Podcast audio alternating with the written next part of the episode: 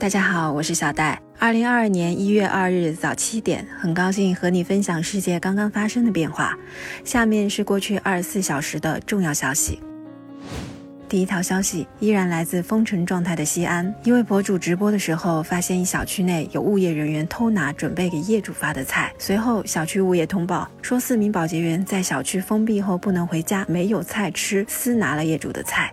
现在菜全部追回，四名保洁员被开除。另外这几天，大家听说了很多强人步行或骑车离开西安的案例。西安铁路公安又公布了两起沿铁路步行突破封锁的案例，都是企图从西安区渭南坐火车回老家。其中一人已经确认是山西大同的务工人员，打算从临潼区走到渭南，坐火车回山西。这些事实摆在一起，似乎说明西安一部分区域防疫送菜的依据是户口或者居住证，在本地没有房产的人很难被列入民生计划，只能自己想办法解决生存。问题。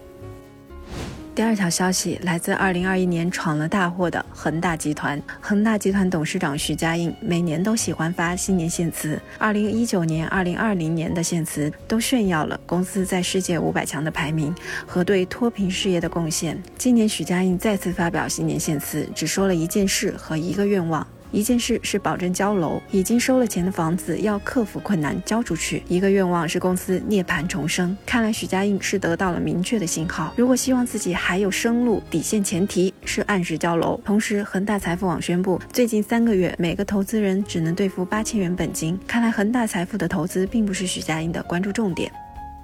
第三条消息来自名气大起大落的鹤岗。去年年底，鹤岗宣布市政府实施财政重整计划，财力情况发生重大变化，决定取消公开招聘政府公务员计划。大多数媒体比较关注停止招聘，但经济观察报敏锐地注意到“财政重整”四个字。二零一六年，国务院有个文件宣布，凡是每年财政百分之十开支用来付利息的地方政府，要进入财政重整状态。现在，鹤岗显然是过线了，成为。中国第一个财政重整的地级市。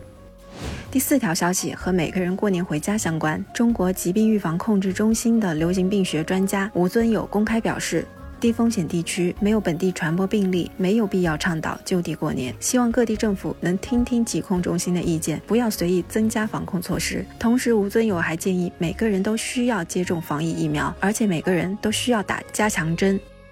第五条消息是山姆店低调认错。上个月，在美国发出制裁要求之后，山姆会员店和某品牌沃尔玛都找不到新疆商品。官方客服给的回应是，门店没有足够的库存。到前天晚上，这两家网店恢复了新疆大枣、哈密瓜一类产品的供应和搜索。第六条消息是一件早已确定的事情，RCEP，也就是区域全面经济伙伴关系协定正式生效，覆盖包括中国的全球二十二亿人口，占全球 GDP 的百分之三十，有史以来世界上最大的自贸区诞生了。之前印度一直犹豫要不要加入，一方面羡慕东盟国家和中国做生意，另一方面又担心自己软弱的工业被彻底冲垮，最终没能像二十一世纪初的中国那样果断拥抱自由贸易。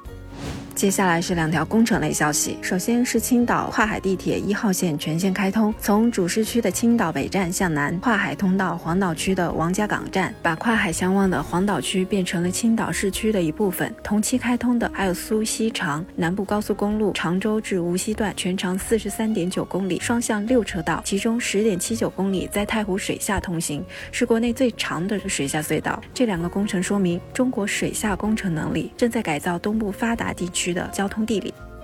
最后一条消息来自声誉很好的老牌出版单位中华书局。中华书局发表致读者书，对刚刚出版的梁佩兰集教注错误向公众道歉，表示愿意退换。梁佩兰集教注属于中国古典文学基本丛书。